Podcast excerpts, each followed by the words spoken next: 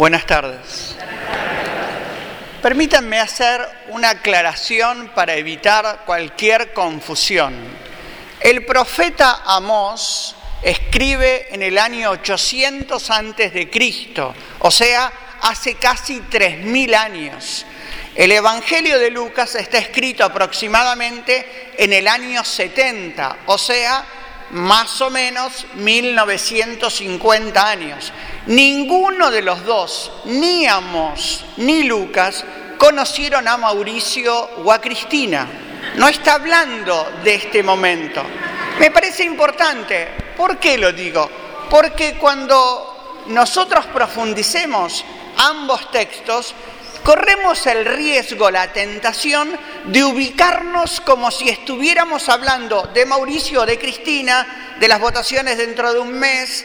Estamos hablando de lo que el Señor habla, que es de la vida, y de una vida concreta que tiene implicancias en todos los vínculos, en los vínculos humanos, familiares, en los vínculos espirituales, en los vínculos sociales y políticos. Pero me parece muy importante porque desgraciadamente en la Argentina, y sobre todo hoy en el último tiempo, cuando la Iglesia habla, parecería que está queriendo inclinar la balanza hacia uno u otro lugar. Tantas veces uno escucha de gente de buena voluntad, gente, no, pero la iglesia o los curas no tienen que meterse en política. Es una animalada decir eso, porque es decir que el Evangelio se mete e ilumina todos los sectores del hombre menos uno, o que el Evangelio ilumina, está llamado a iluminar la vida del hombre, pero no la vida integral.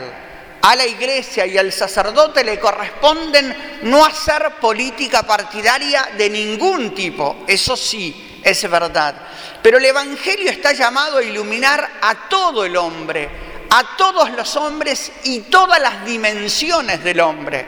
Si la iglesia no hablara de sexualidad, si la iglesia no hablara de economía, si la iglesia no hablara de, vínculos sociales, hay algo del Evangelio mismo que está silenciando. Y esto la haría a la iglesia infiel al Evangelio. Bueno, ¿por qué la iglesia habla del aborto? Bueno, ¿por qué la iglesia habla de la economía? Si no hablara, sería infiel al Evangelio. Este es el preámbulo que quería hacer. ¿Más o menos se entiende? Porque entonces, ahora que voy a meterme en estos dos temas, ah, bueno, el Padre está diciéndonos que tenemos que votar a agua, B. No estoy diciendo nada de eso, ¿sí? Estoy hablando de Amós, tres mil años antes de Cristo, y del Evangelio de Lucas, dos mil años, dos mil años de distancia con nosotros. Bueno, en este tema el Evangelio es muy claro, muy fuerte. Dice que eh, hay un rico y no dice nada más, no, no, no pone ningún tipo de categoría, si era un rico bueno, malo, si era justo, injusto, si era cercano. Hay un hombre rico que tiene un administrador. Y le dice, mira, flaco, me dicen que vos sos un corrupto, mira, flaco, me dicen que vos te afanás las cosas, desde hoy a la tarde quedás despedido, toma el telegrama, si querés, en 24 horas quedás despedido. Claro, él se da cuenta que le queda poco tiempo de laburo y entonces decide una estrategia. Y la decide con un fin muy claro tengo que pensar una estrategia para que haya alguien que me reciba en su casa. Esta es la finalidad de este administrador deshonesto. Y entonces arma, arma como una estrategia que le dice, bueno, a ver, ¿vos cuánto le debes a mi patrón? Eh, le debo 200 kilos de, 200 kilos de harina. Bueno, toma, anotar rápido porque me, me queda un poco, me llega el telegrama, anotar rápido que en lugar de 200 le debes 100. De esta manera vos te vas, vas a quedar bien conmigo. ¿Vos cuánto le debes? Y bueno, mira, le debo 300 kilos de, trigo. Bueno, mira, anotá 100, anotá, anotá 200. Beneficio a dos deudores de mi patrón para ver si ellos el día de mañana me reciben en su casa. Esto es el texto primero del Evangelio, la parábola que, que Lucas nos pone.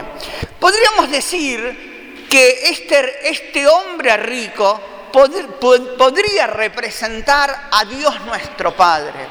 Y nosotros somos los administradores de sus bienes. Cada uno de nosotros somos administradores de una vida que se nos dio no en propiedad, sino para que la administremos. Somos nosotros administradores de unos dones, de unas virtudes, de, un modo de vivir que se nos dio no como propiedad, sino como administradores. Somos nosotros administradores de la economía. Eh, para, para el Evangelio la economía nunca será un bien privado, sino será siempre un bien social. Somos nosotros administradores de la naturaleza que destruimos porque no cuidamos. Y él dice, mira, ustedes terminan siendo administradores deshonestos. Yo les doy esta administración para que ustedes hagan de estos bienes bienes compartidos, bienes que nos permitan a todos disfrutar de la vida. Y termina siendo que algunos pocos o los derrochan, otros los malgastan, otros no los ponen en juego, otros son incapaces de compartirlos. Nosotros somos administradores, no solo de tus 10, 20 o 100 millones que tengas en el bolsillo, somos administradores de los dones, tu inteligencia no es para que vos hagas una vida centrada en vos misma. Tu inteligencia es para que vos te pongas al servicio del pueblo de Dios, de los hombres.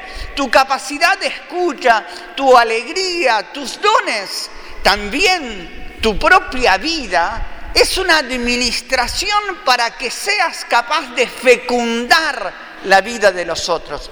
Entre ellos tu economía, entre ellos nuestra economía, entre ellos el valor de lo que tenemos.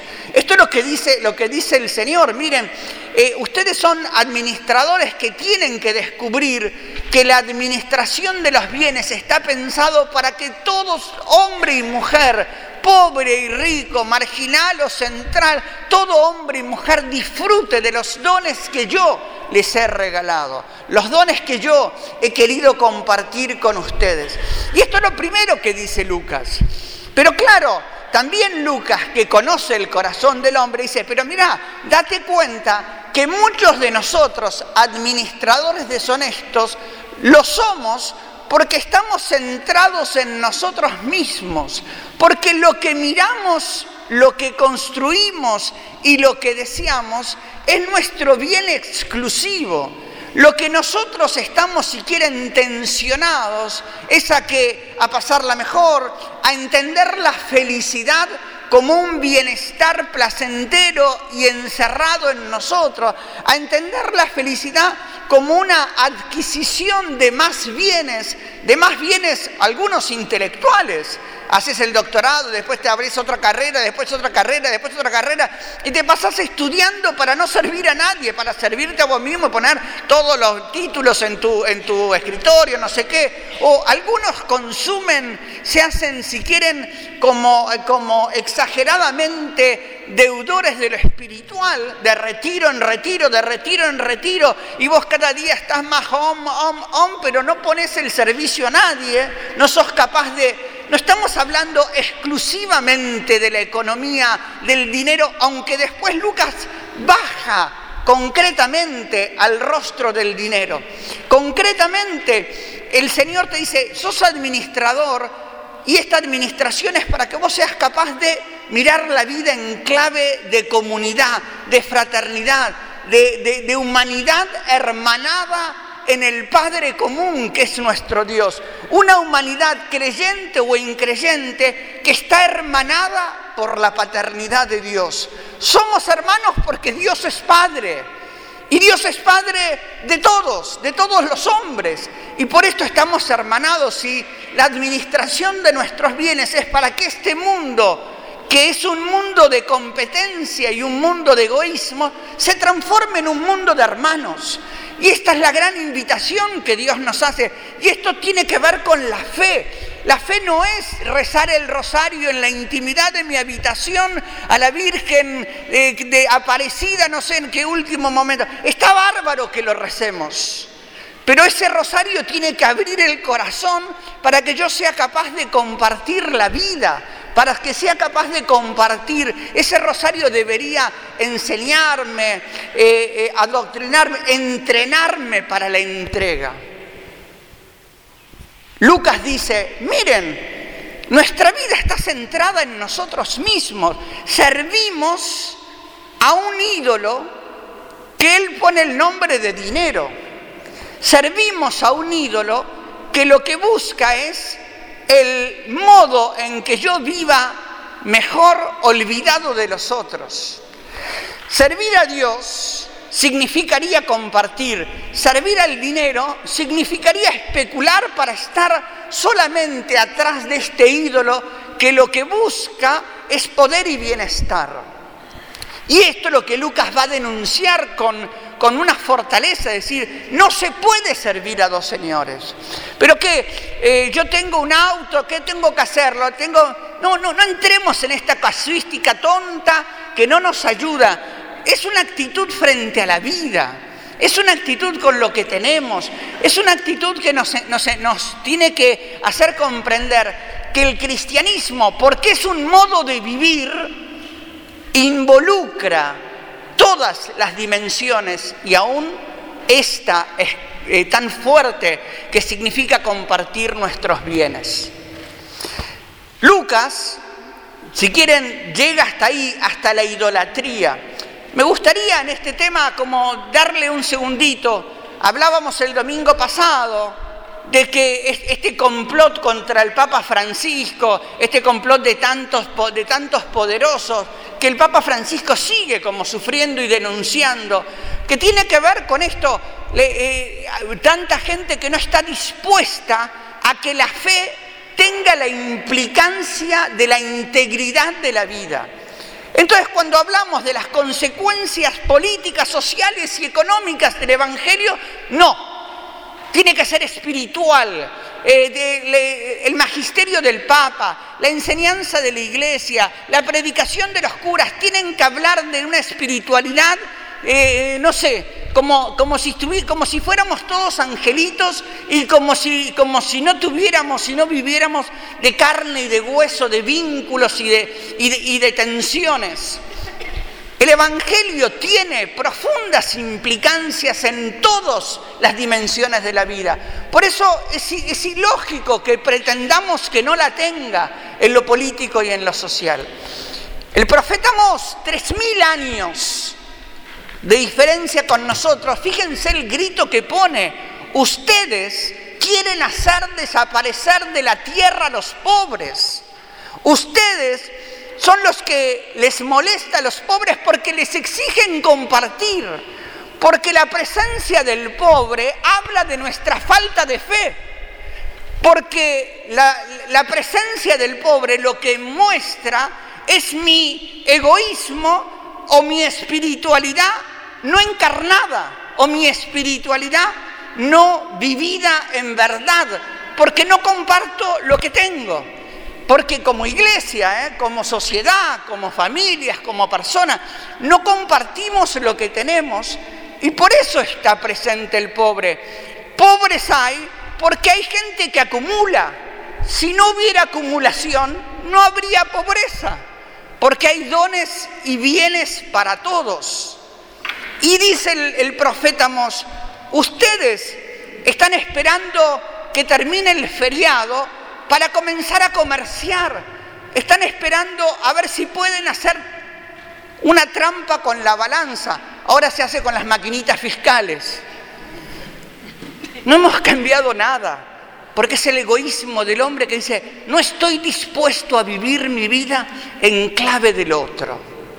Y esta es la gran pregunta que nos tenemos que hacer, porque si no nuestra fe es un espiritualismo vacío Estoy dispuesto a vivir mi fe en clave de comunidad. Estoy dispuesto a vivir mi fe en clave de compromiso con el otro. Estoy dispuesto a descubrir que la mayor adoración que puedo hacer a Dios es reconocerlo como Padre y por ende reconocer al otro como hermano. La doble cara de la misma moneda. Si yo adoro a Dios como Padre, me comprometo a tratarte como hermano. Y que estés, eh, eh, tengas un, un auto cero kilómetros o seas cartonero, hermano. Seas el hombre más rico de la tierra o el más pobre de la tierra, hermano. Y esto es un desafío que nos dice el Evangelio. Miren, no se puede servir a dos señores.